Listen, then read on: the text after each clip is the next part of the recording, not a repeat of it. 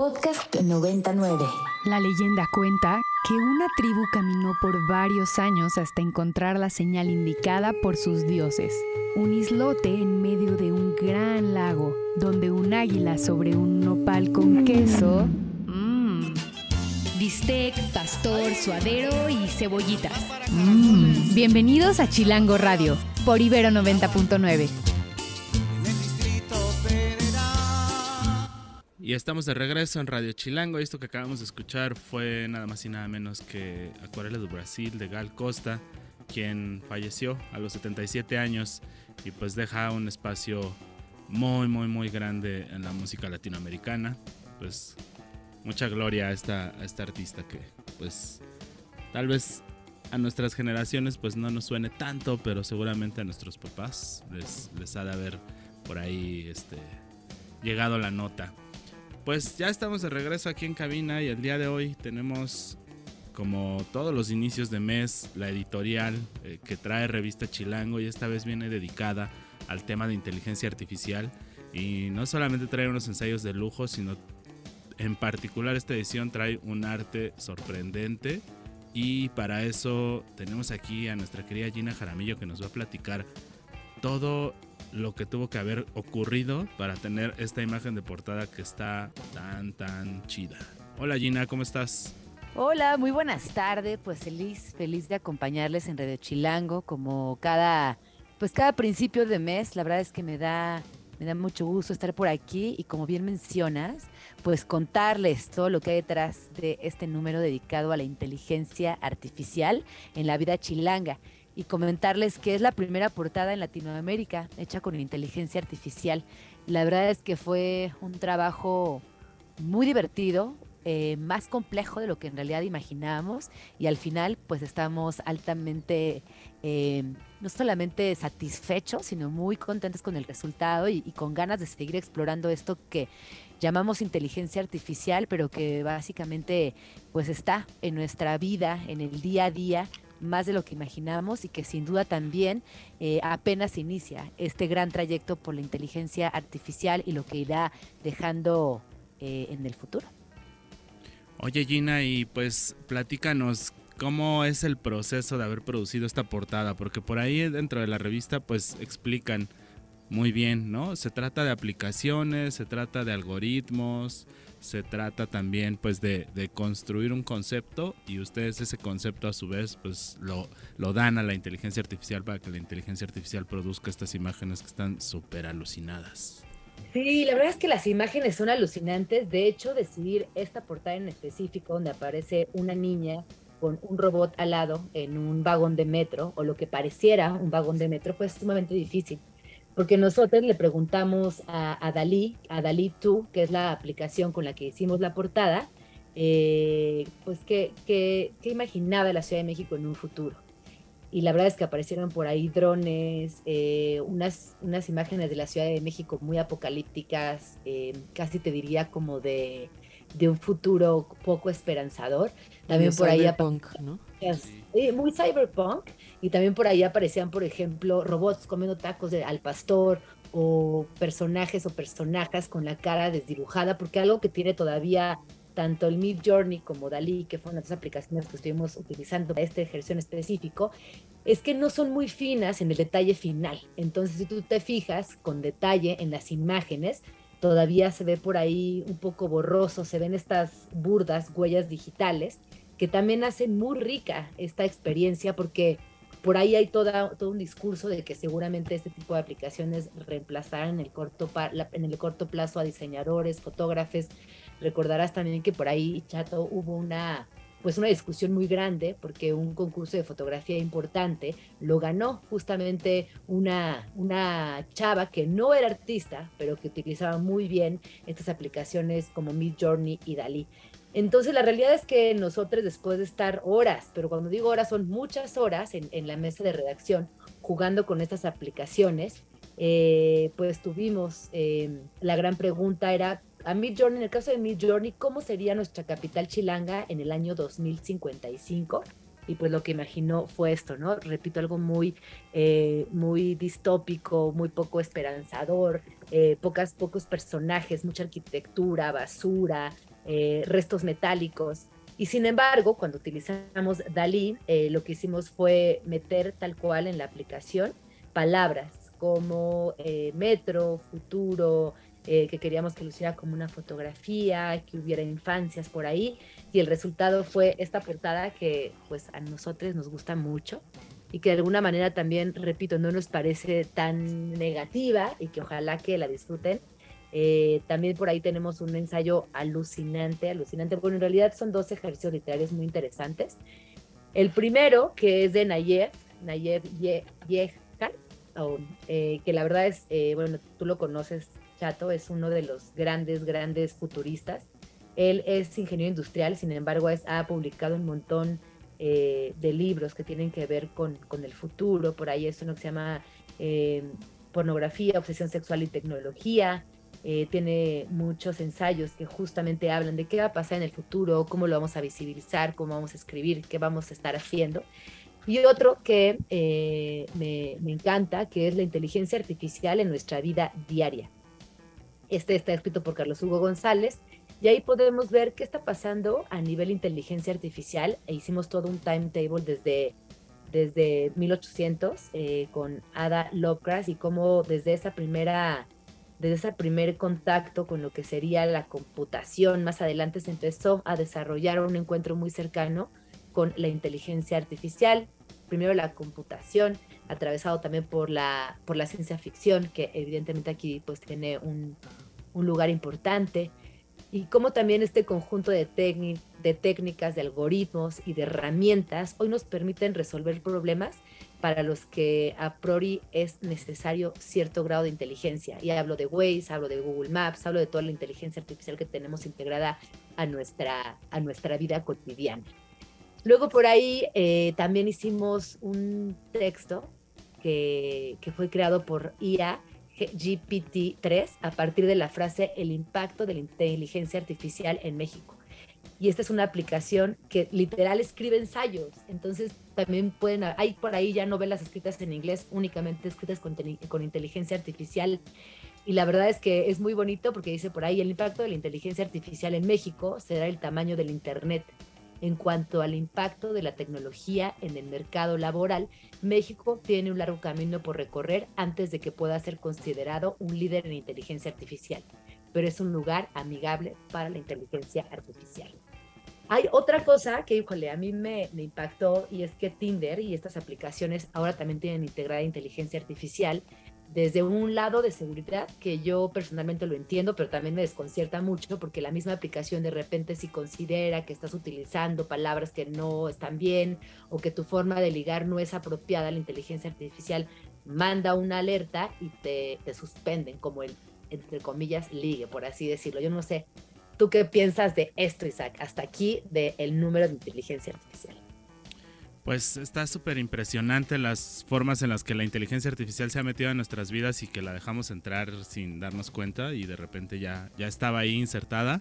Y pues como decía acá Victoria, el cyberpunk siempre se hace presente. La otra estaba leyendo una nota, ¿no? Que justo decía que este Alexa le había respondido a una, a una mamá sobre cómo reprender al hijo de una manera que pues no era adecuada y que pues puso las alarmas allí, ¿no?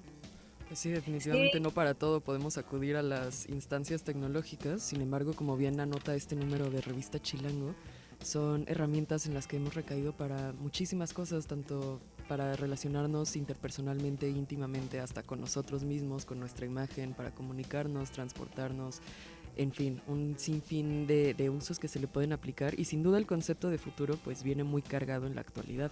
Será muy interesante regresar a este número de la revista Chilango en el 2055, que es el, el año que ponen como ejemplo, para ver qué sería pues como una versión de retrofuturismo para, para los humanos de ese entonces, ¿no? Así como nosotros ahora vemos las, las pues imaginaciones del futuro en los 80s, en los 70s, desde la URSS, cuestiones del estilo.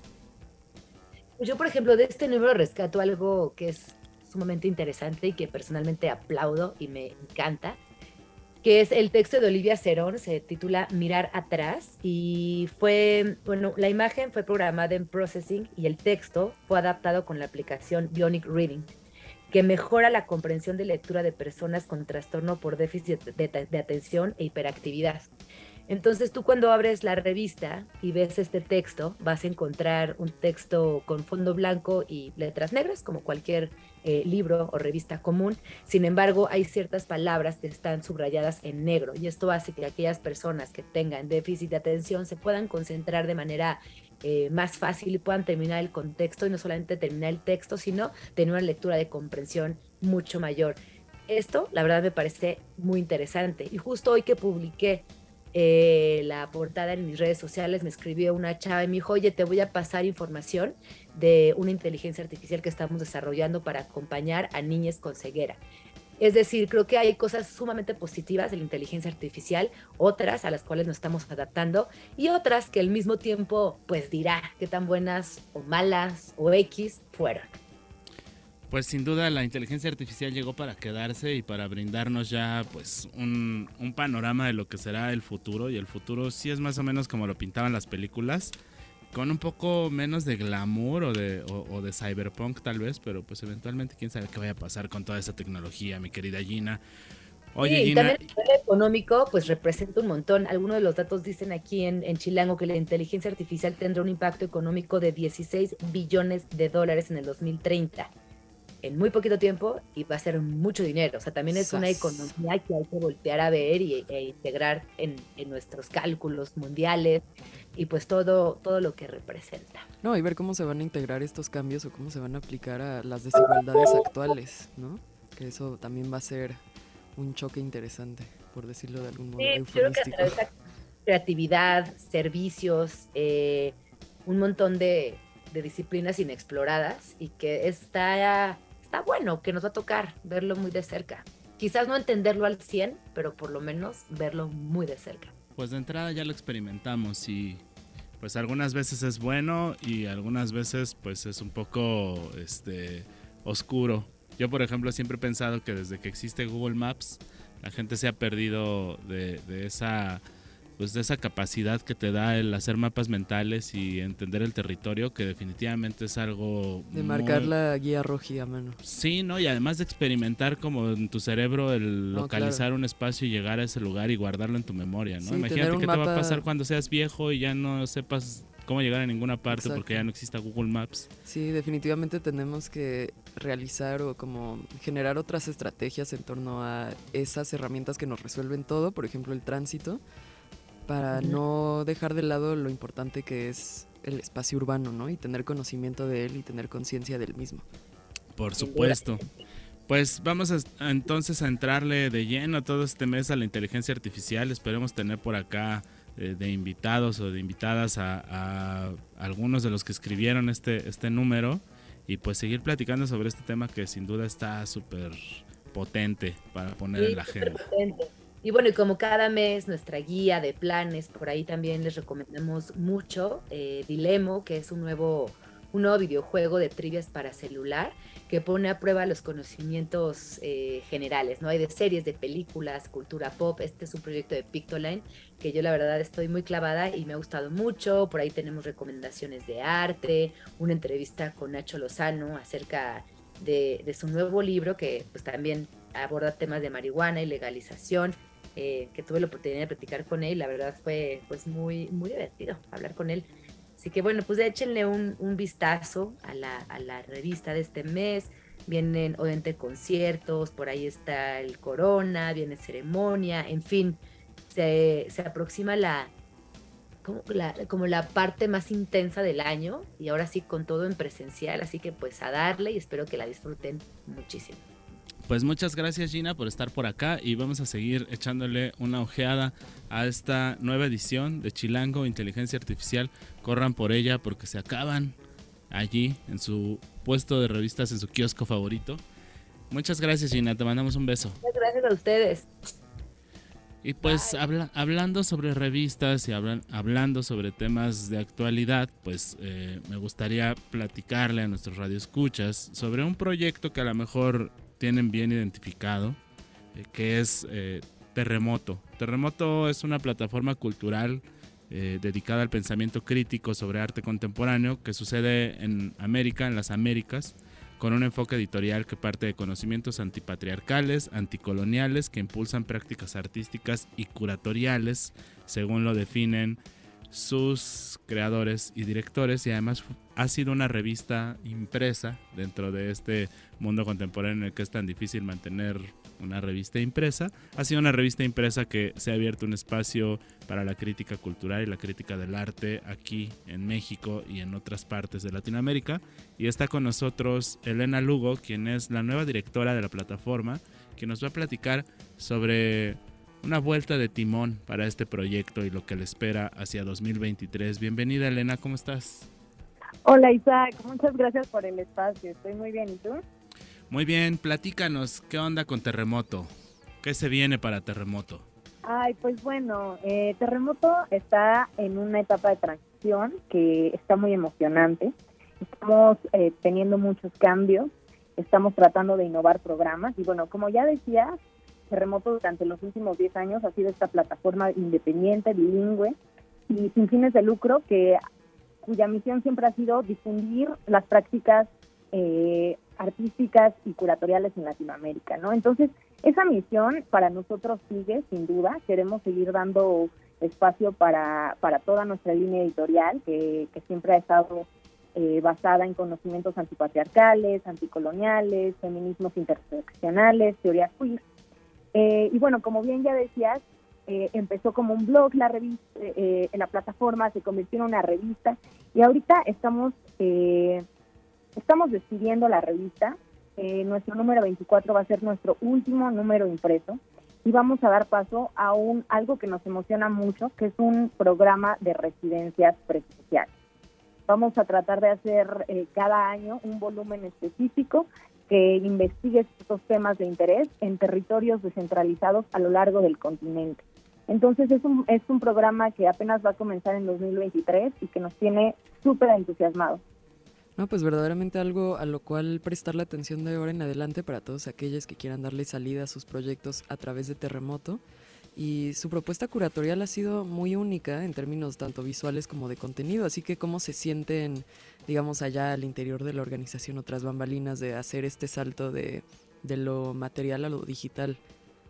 Pues mira, justo más que un salto yo lo entiendo como un deslizamiento, porque en realidad la plataforma en línea lleva mucho tiempo existiendo, y más bien ahora, en vez de tener la revista, vamos a hacer el programa de residencia. Entonces, nuestra plataforma en línea continúa, como lo ha sido en los últimos 10 años, eh, pero ahora más que tener este material impreso, lo que queremos es generar estos momentos de investigación eh, presenciales, como más tangibles, ¿no? Después de la pandemia, de la pandemia justo creemos que estos encuentros artísticos tienen que ser más estrechos, ¿no? Pero definitivamente seguimos produciendo pensamiento crítico a, través de la escritura, a través de las prácticas artísticas y curatoriales. Entonces yo lo siento más que como, eh, como un salto, como un deslizamiento a explorar nuevos formatos y a que las voces que ya teníamos sean ahora más audibles. Claro, y también en, en, cierto sentido llevar esta crítica y este razonamiento y pues esta línea que tanto las caracterizaba de pues de hacer contenido a, un campo más de actividad o de acción o de encuentro, justamente como dices. Exacto, queremos estar más cerca de los artistas. Y en este mismo sentido, pues por ahí tienen un Kickstarter em, que ya tiene poquito tiempo para que se acabe. Eh, ¿Qué nos quieres compartir de eso? Pues mira, justo antes de compartirles e invitarlos a que sumen y apoyen nuestro Kickstarter, les quería platicar un poquito cómo es que sobrevive Terremoto. ¿no? De pronto Terremoto siento que es esta plataforma que todo el mundo ve como muy sólida, como eh, muy consolidada. Y sí, es, es verdad que sí, porque ha habido mucho trabajo detrás, eh, pero también es que Terremoto sigue siendo una plataforma independiente que depende totalmente de la filantropía y de la recaudación de fondos públicos y privados, ¿no? No estamos eh, afiliados como a ninguna institución y tenemos como un apoyo gubernamental fijo, eh, por lo que justo siempre necesitamos del apoyo tanto de la comunidad como de la filantropía. Eh, esto es algo muy importante porque creemos que justo también estos proyectos que tienen su agencia y su independencia, pues necesitan continuar. Eh, y esta es nuestra cuarta campaña de Kickstarter que lanzamos. Eh, ya hemos solicitado el apoyo de la comunidad anteriormente y en todas las veces hemos tenido mucho éxito y esperamos que esta ocasión no sea distinta. Eh, entonces estamos ahorita lanzando en una campaña Kickstarter para la cual ya solo le quedan cuatro días. Estamos cerca de llegar a la meta, pero todavía nos falta un poquito. Eh, entonces, pues nada, queríamos invitar a la, comunidad artística, a la gente que alguna vez ha sido parte de Terremoto, ha leído Terremoto, ha escrito en Terremoto, eh, que nos que nos echen la mano, ¿no? Justo queremos, en el Terremoto confiamos también en que eh, la política del micromecenazgo, de apoyar con poquito, eh, puede hacer que realmente los proyectos sigan funcionando. Y así ha sido hasta ahora, como bien dices, de generar una comunidad de agentes que han, desde sus diversas trincheras o desde las diversas participaciones que han tenido hacia con terremoto, han podido participar en la manera de apoyarlo monetariamente. Y qué bello que en realidad esto siga siendo Em, pues la manera en la que opera Terremoto, ¿no? Como bien dices, a través del micromecenazgo, que es algo que tenemos que tener más presente a la hora de ver, pues, cómo, cómo se están llevando a cabo los proyectos que consumimos o que nos gustan o que a los que queremos seguirles dando apoyo y remuneración de cierta forma. Entonces, pues bueno, Elena, muchísimas gracias por estar aquí con nosotros y estamos muy emocionados de, de ver, pues, qué salidas llega a tener Terremoto en el futuro. Ay, muchísimas gracias. Pueden encontrar nuestra campaña en todas nuestras redes. En Instagram estamos como arroba terremoto-mx y también nos pueden encontrar en Facebook y en Twitter del mismo modo. Y también la página web es terremoto.mx para que le echen un vistazo. Allá hay muchísimo contenido que seguramente les va a interesar. Y pues te agradecemos mucho por estar por acá, Elena. Nos estaremos Ay, viendo. No, muchas gracias a ustedes. Vámonos al corte de medio programa y regresamos que traemos hip hop desde Catepec aquí a la cabina de Radio Chilango por Ibero 90.9. Todos los lunes descubro que llegué muy tarde a mi fin de semana. Efraín Huerta. Escucha Chilango Radio por Ibero 90.9.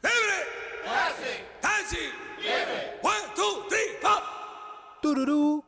En el nuevo centro de mando del metro se controlará el tránsito, tráfico y tracción de las líneas 1, 2, 3, 4, 5 y 6.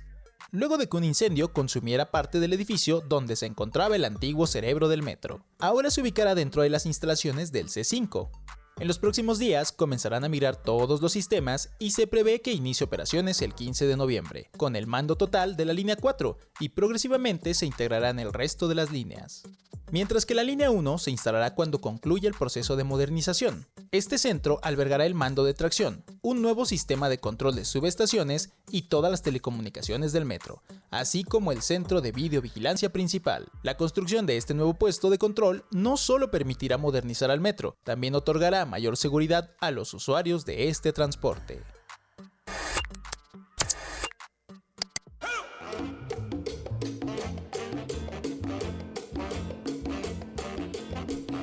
las novedades de nuestro queridísimo metro en la Ciudad de México?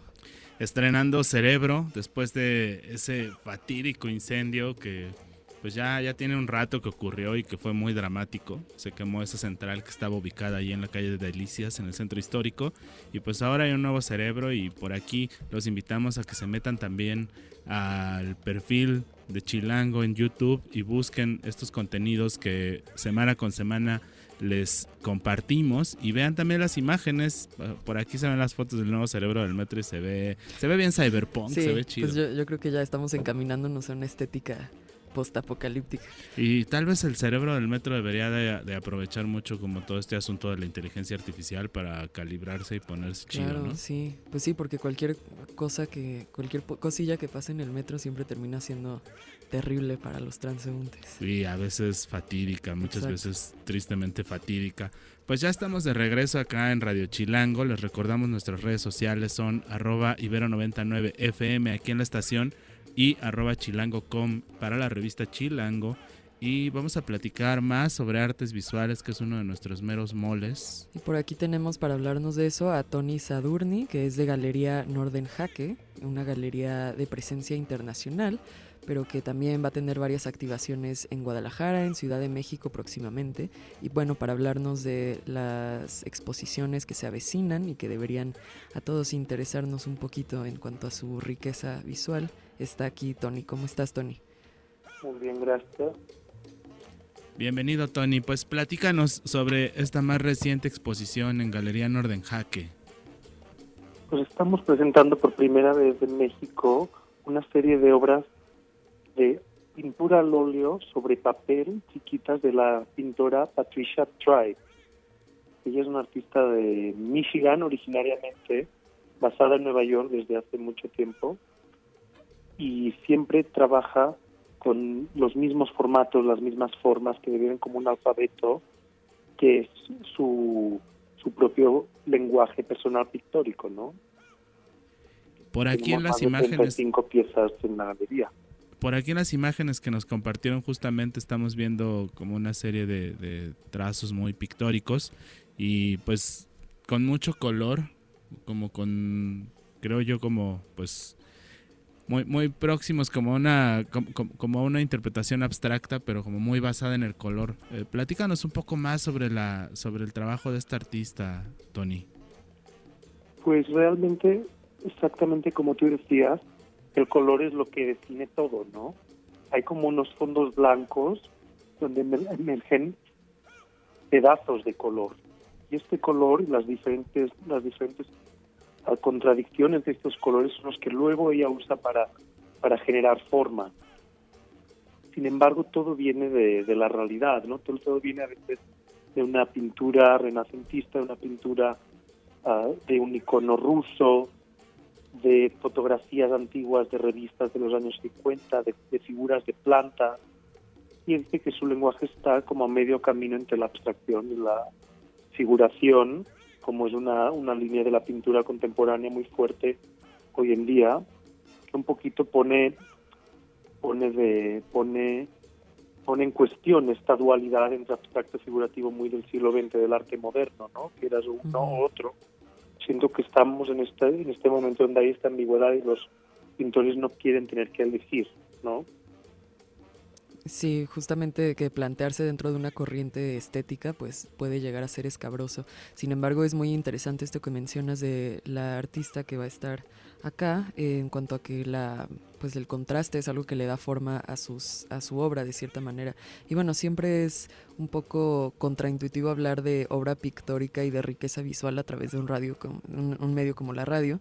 Entonces pues eh, invitamos a todos los radioescuchas a seguir las redes de, de la galería que es arroba gallery-nordenjaque con h en Instagram y ahí están justamente publicando respecto a las próximas activaciones y las fechas de, este evento. También por ahí van a estar en Guadalajara, si no me equivoco, en la estación material de Material Art Fair del 10 al 13 de noviembre, ¿es verdad? Exacto, de hecho le estoy recibiendo la llamada desde Guadalajara, donde estamos ah, montando toda una toda una serie de distintos artistas que presentamos, ¿no? Pues para quienes andan por allá en tierras tapatías, échense un clavado a la Material Art y vayan a conocer la propuesta de la Galería Nordenjaque, que tiene sede en la Ciudad de México, en la Ciudad de Berlín y en la Ciudad de Estocolmo. Pues te agradecemos mucho haber estado por acá con nosotros, Tony. Le recordamos al público, Oscillations es el nombre de la exposición, la artista Patricia Triff, y la exposición está abierta durante todo noviembre y hasta el 17 de diciembre de este año. La galería está ubicada en Monterrey 65, en la colonia Roma Norte, muy cerca de la Plaza de las Cibeles. Muchas gracias. Gracias Tony a ti por tomarnos la llamada y pues ahora sí, vámonos con una rolita. Traemos preparado ahí un material que por acá en redes sociales ya nos están diciendo unos duros del rap contemporáneo no apto para barrigas sensibles. Pues vamos a escuchar a estos señores que están llegando a cabina y vamos a platicar con ellos sobre la labor de hacer hip hop en esta gran ciudad de México. Regresamos.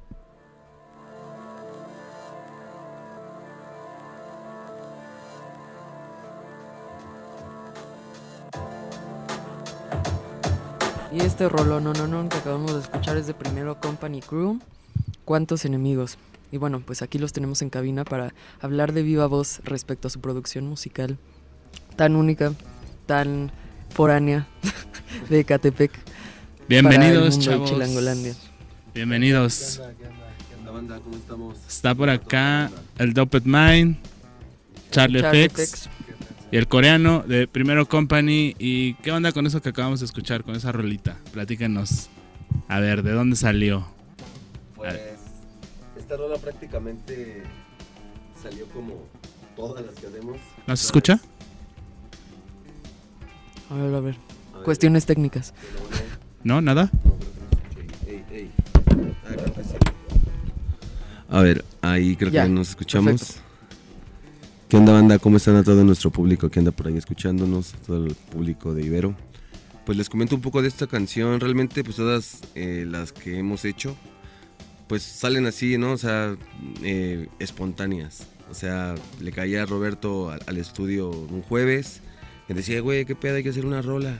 Sí, mira, hay que hacernos un video ahí al momento, ¿no? Y lo hacíamos al momento, salían las rolas al momento. O sea, no, no tenemos planeada un tema, nada. O sea, como nos dicta el beat que escribamos, Ok. a- así escribimos. Sí, todo se hace sobre la sesión del exacto, jam, sí, ¿no? o sea, exacto, sobre la atmósfera del mood que va creando, pues el beat, eh, las vivencias que a lo mejor trae Roberto eh, en la semana, o sea, es Ajá. como, como todo un, un núcleo de cosas que, que nosotros como que tomamos en cuenta para hacer las canciones. Órale, y en ese mismo sentido, pues eh, obviamente le están atinando una atmósfera de un género en particular, ¿no? Que es el rap, el hip hop. Eh, pero dentro de esa mezcolanza, pues, ¿qué otros elementos les gusta recuperar o como qué, qué más, qué otras cosas le gustan inyectarle a esa Mm. producción? Pues, pues por ejemplo, en cuanto a, en cuanto a la, a la producción hablamos, pues más que nada yo siempre quise rescatar como esa forma en la que se hacía antes el hip hop, ¿no? Con máquinas, con samplers, con sintes. Entonces todo eso lo, lo llevamos a cabo así, o sea, toda nuestra producción de toda nuestra música pues está hecha con máquinas semi-análogas, ¿no? Órale. Y samplers y pues, así como, no se pueden decir yo creo que marcas, pero pues todas las marcas que se usan para, o para, para hacer este, música, antañas, con eso lo, lo hacemos nosotros. Y a ver, como estamos acá en el Radio Chilango, pues siempre les pedimos a nuestros invitados que nos compartan most cosas chidas de los lugares de donde vienen. Y pues igual para empezar me gustaría que nos platicaran de dónde vienen, ¿no? Porque pues por ahí nos dijeron, es una banda, es un crew que viene de Catepec, que está ahí representando como a este, este espacio, este territorio. Pero pues platícanos un poco más de sus lugares de origen. Pues en origen el grupo surgió en, en Ecatepec, ahí en, en la colonia popular. Ahí este, ahí se fundó a lo mejor el primer estudio donde sacamos los primeros un temas un poquito más en forma ya como primero company. Este, pues este, este proyecto lo fundó prácticamente nuestro hermano Roberto, Rob Candela, que no pudo venir hoy. Y. D. Y el Bless, también igual de, de allá de Catepec. Entonces pues llegaron ahí al, a, mi casa, yo los conozco desde la prepa, entonces fue una propuesta de armamos un grupo, pues vamos a hacerlo. Entonces tenía yo el espacio, empezamos a, a ambientar una cabina para empezar a sacar temas y pues de ahí somos todos. Creo que yo llevo 26 años llevaba viviendo en Ecatepec. 26 años en Ecatepec. Oye, ¿y qué pedo con Ecatepec? ¿Cómo está, cómo está Ecatepec hoy en día? ¿Cuál es, ¿Cómo lo definirías tú? Porque, pues, como que siempre pues, está este- este estigma de la banda, ¿no? Que ya sabes, no, pues ya de, de Ecatepec para allá, pues ya me da miedo, ¿no? Pero seguramente hay muchas cosas chidas que la gente se está perdiendo por no irse a dar el rol. Hay foros, hay espacios culturales, hay una movida de hip hop. Pues el, en el ramo hip hop sí hay bastantes eventos, se- ven bastantes, son no tan, no tan grandes como, como quisieran, pero sí hay bastante escena que, que está saliendo y, y como es eso, representar donde estás, antes era mucho como representar solo el DF, el DF. Entonces ahorita como que ya se están abriendo y empiezan a hablar más de sus barrios, ahí de Catepec, Neucalpan. Entonces un poquito se va creciendo ese, esa cultura, yo digo que... Pues que son satélites que querramos o no, los de Chilangolandia, no, pues no subsistimos el uno sin el otro, ¿no? Yo creo que sobre todo, eh, Claro. pues el DF o la Ciudad de México, como ahora es su nombre contemporáneo, subsiste muchísimo más de, pues de la periferia que al revés, ¿no? Entonces, pues sí, eso es también algo que considerar a la hora de hablar, pues de proyectos musicales, ¿no? De hip hop. Eh, pues a ver, no nada más es la zona metropolitana, también como bien dices, hay mucha escena a la cual voltear a prestar atención en, en mismo Ecatepec. Claro. Oigan, y platícanos entonces sobre esta movida como de, de- de esta localidad en particular, los foros, qué tan difícil es producir, o sea, hay banda que seguramente lo está escuchando ahorita, que está armándose ahí sus líricas, que trae sus notas, que quiere empezar a hacer sus barras, a grabar. ¿Cómo, ¿Cómo fue ese proceso para ustedes? Porque no tienen una rola, o sea, tienen unos materiales montados bien chidos ahí en la plataforma del Spotify, desde donde bajamos este que acabamos de escuchar, y, y ahorita vamos a ver si nos da tiempo de tirar otra rola. Pero platíquenos ese rollo, ¿no? ¿Cómo, cómo, ¿Qué le dirían a esta bandita que está allá afuera que quiere empezar a grabar cosas? Pues realmente nuestra premisa fue la primera rola que hicimos con Roberto, que fue, cuando ya empezamos ya a hacer el primero company ya más serio ya como con una, con una producción a mi cargo y como una, dirección del concepto sonoro y del concepto de todo, o sea, porque al final de cuentas pues las letras ellas los ponen, yo, yo ponía los beats, la producción, la grabación, todo eso. Entonces yo, yo creo que lo importante en esto es hacer las cosas. O sea, siempre a veces procrastinamos de que decimos, ay no, ya mañana, ¿no? O ay la otra semana, o nada más que me compre mi micro, ¿no, güey? O sea, con lo que tienes a la verga, si tienes ahí un un, este, un micro viejito, un micro ahí que a lo mejor... O grábalo en tus voice notes. ajá, exacto, exacto. WhatsApp, ¿no? Ahí te, guardas ahí tus, tus, este, pues sí, tus textos y lo haces, ¿no? O sea, eso fue lo que hizo Primero Company. O sea, Charlie, por ejemplo, los primeros videos que hacíamos fueron con el celular, ¿no? O sea, si, te fijas en el, en el video de Hazlo tú mismo, o sea, lo hicimos con el celular, ¿no? Lo hicimos con un celular y un, este un como, como tipo shock mount de, este, de PVC, güey, hecho así de, de PVC, él, lo hizo. Y pues con eso fueron nuestros primeros dos videos, los hicimos así. Vale. Pues ya, ya escucharon, no hay excusa. Sí, solamente hazlo, o sea, hazlo, hazlo tú mismo y, no dejes para mañana lo que puedes hacer ahora, porque pues la vida es tan corta que no sabes qué, qué puede pasar, ¿no? Claro. ¿Y de dónde viene el nombre? Primero Crew. Primero Company, pues viene un poco de de tocar el tema de la familia. O sea, porque, por ejemplo, Rob a veces no podía grabar ni nadie dice, no, pues es que primero está la familia, primero son los negocios, primero esto, ¿no? Entonces, primero company es como decir la compañía de la familia, ¿no? O sea, los que estamos en esta onda es como ser la familia, como ver por tus compas, ver, ver este, si están chidos, si no, ¿no? O sea, primero la familia, primero vamos a preocuparnos por la familia y si te preocupas por eso, pues lo demás ya viene por añadidura, ¿no? es prácticamente como ese, ese lema, ¿no, Charlie? ¿O, tú qué piensas? Sí, pues el principal lema era eso, que cada quien estaba haciendo sus cosas personales. Entonces lo primordial era hacer lo que deja y ya después este, hacer la música. Pero pues esperemos que la música deje en algún momento, ¿no? Porque pues ese es el chiste de todo esto, ¿no? Regresar a la casa y decirle, jefa, te dije que sí se podía, ¿no? Sí, exacto. Te dije que sí la iba a armar y ya estoy en el radio. Oye, y pues ya están en el radio. Acá está el coreano también con nosotros del, primero company. ¿Por qué no nos presentas la rola que nos habías platicado que traían lista para, para el día de hoy? Eh, eh, un, un, un, single nuevo, ¿no? Que ya treparon por allá a plataformas. Y, y de hecho también hoy, hoy, este, hoy también estrenamos nueva rola que se llama Por si las moscas. Entonces para que toda la banda esté pendiente a las redes, más al rato por la vamos noche a montar. Vamos a estar montando esa rola, Por si las moscas. Y pues ese video pues ya tiene tres semanas que lo subimos. El de sí, el de... se llama Mejor No, es Primero Company y pues, está mi carnal Dopet y mi carnalito Rob Candela. Y el crudofónico en las liras. pues vámonos con la rola.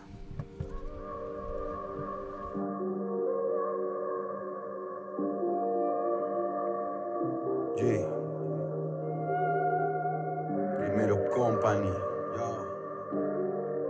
Esto fue de Primero Company Crew, se llama Mejor No. Y pues bueno, aquí para hablarnos de su producción musical tenemos la agrupación de hip hop directo, directo desde Catepec para todo Chilangolandia.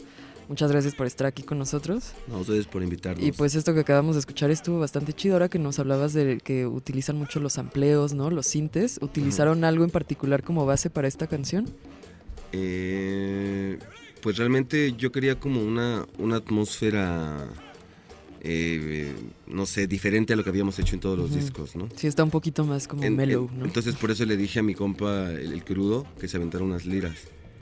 Entonces pues ya hicimos todo en el MPC, todo ahí en las, en las máquinas y pues ya él, fue el que le metió como las, este, pues sí, eso como las guitarras y eso como que le dio una atmósfera chida y pues de ahí empecé a buscar como algunos amplios así como para meterle y complementar como esa composición que había hecho el crudo y todo eso. No, pues súper chido. Y bueno, aquí estábamos hablando en cabina de los eventos próximos en los cuales la banda los podrá topar en físico. Ah, claro, pues el 11 de noviembre eh, tenemos un evento que se llama La Revancha de los Ñeros. Eh, ahorita igual el, el core- el coreano les va a dar más info de eso, pero pues lo estamos haciendo con, con La Revancha, lo estamos haciendo este, pues con la banda de, de Black Fly, con la banda de, este, Yone, de Black DJ Bones. Va a estar Yone, DJ Keifer, Faraday, una, una nueva banda emergente de rock, que también está chido su pedo, igual para toda la gente que quiera ir por ahí. Pues. Es este 11 de este viernes 11 de noviembre va a ser esa, ese evento.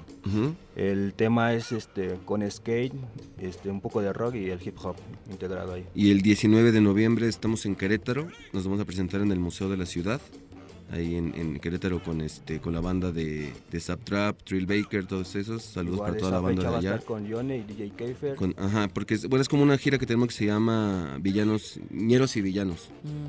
Villanos por, por el disco de este Yone que sacó que se llama Villanos. Ento- Y Ñeros pues por nosotros, ¿no? Entonces, este, pues esa es. Y en, y en Toluca también, El ¿cuándo es en Toluca? 26 de 26. noviembre en Toluca, igual con Yone y DJ Keifer, ahí tenemos. Y en Guadalajara el 8 de, de diciembre. El 9 de diciembre. Ah, no, el 9 de diciembre. Estamos en Guadalajara con toda la banda del Apollo Gam y el carnalillo de Gesasi. Entonces, pues ahí está. A ver, y pues échense sus redes sociales, canales, donde podemos encontrar la- las rolas. Pues en todos lados nos pueden encontrar como Primero Company. En YouTube buscan Primero Company, Instagram, Facebook, Twitter Sí. y Spotify. En todos lados vi Primero Company. Igual Charlie FX en, en Instagram y Dopetmine eh, MX en, en Instagram y en este, Facebook y en todas las redes. Y coreano en Instagram. Pues ahí está, sigan al Primero Company Crew. Esto es puro hip hop producido aquí en la meseta del Valle de México. Y le mandamos ahí saludos a la bandita que se está conectando por ahí en redes. Le mandamos un saludo al Charco que pues, nos conectó aquí a esta buena al- banda. al Charco, y al que ya Charco. exigió sus saludos. Le mandamos saludos también a Lalo HG, al Eduardo HG que está por ahí. eh, Saludos a Beta, Mandándonos también a saludos. la banda de Faraday, al Rob que no pudo venir, a la Pau. Sí, pues, saludos a toda la banda que nos escuchan y que, Y que nos siguen sigan. ahí firmes. Y Nos han apoyado en todo este momento que llevamos. Pues larga vida a los grupos de hip hop de aquí Larga de- vida al hip hop de y, México. y al compañía. Ay, pues y ya se también a Ibero. Ya se nos van de gira, ¿no? Nacional, entonces pues sí se está logrando. Sí, ahí, ¿Creen ahí que no? vamos, ahí vamos poco a poco. Igual ya que vayan saliendo otras fechas. estados igual. Pues ahí está, ahí está, sí se puede, sí se puede rascarle al hip hop, sí se pueden armar cosas chidas, hay una escena bien, bien, bien prendida aquí en la Ciudad de México y en muchos rincones y pues toda la banda que le late esto pues sabe que también todo este movimiento del hip hop pues es cultura y hay mucho, mucho que sacar de, de todas estas iniciativas, graffiti, Exacto. poesía, Es que es- lírica. Es, es de lo que se trata, o sea, por eso la revancha de los ñeros es como, como juntar esta escena del, del skate, de los fixies, con el, con el hip hop, con el rock, o sea, que vean que todo es, una, es uno mismo, ¿no? Que no estamos peleados ninguna cultura ni nada o contracultura, es lo mismo y pues a, a final de cuentas pues todos queremos lo Esto, mismo. esto ya no es emos versus punks en la No, glorieta de no. insurgentes. Es Villanos contrañeros, ya escucharon, ahí está la gira. Sigan al primero company, se La nos acabó Radio. Chilango. Uy, pues Pues, chido. Nos escuchamos el próximo miércoles en punto de las 4 de la tarde para seguir platicando con todos ustedes de recomendaciones, cultura y arte en esta gran ciudad de México. Mi nombre es Isaac Torres Yo soy Victoria Villalobos. y les mandamos un gran saludo. Que tengan un muy bonito miércoles a todas, todos, todes que nos escuchan. Saludos a la banda. Saludos, banda.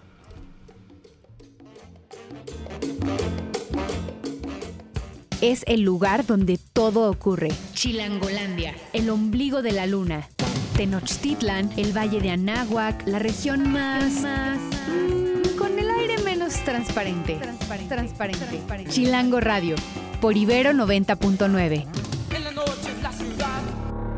Para más contenidos como este, descarga nuestra aplicación disponible para Android y iOS o visita Ibero909.fm.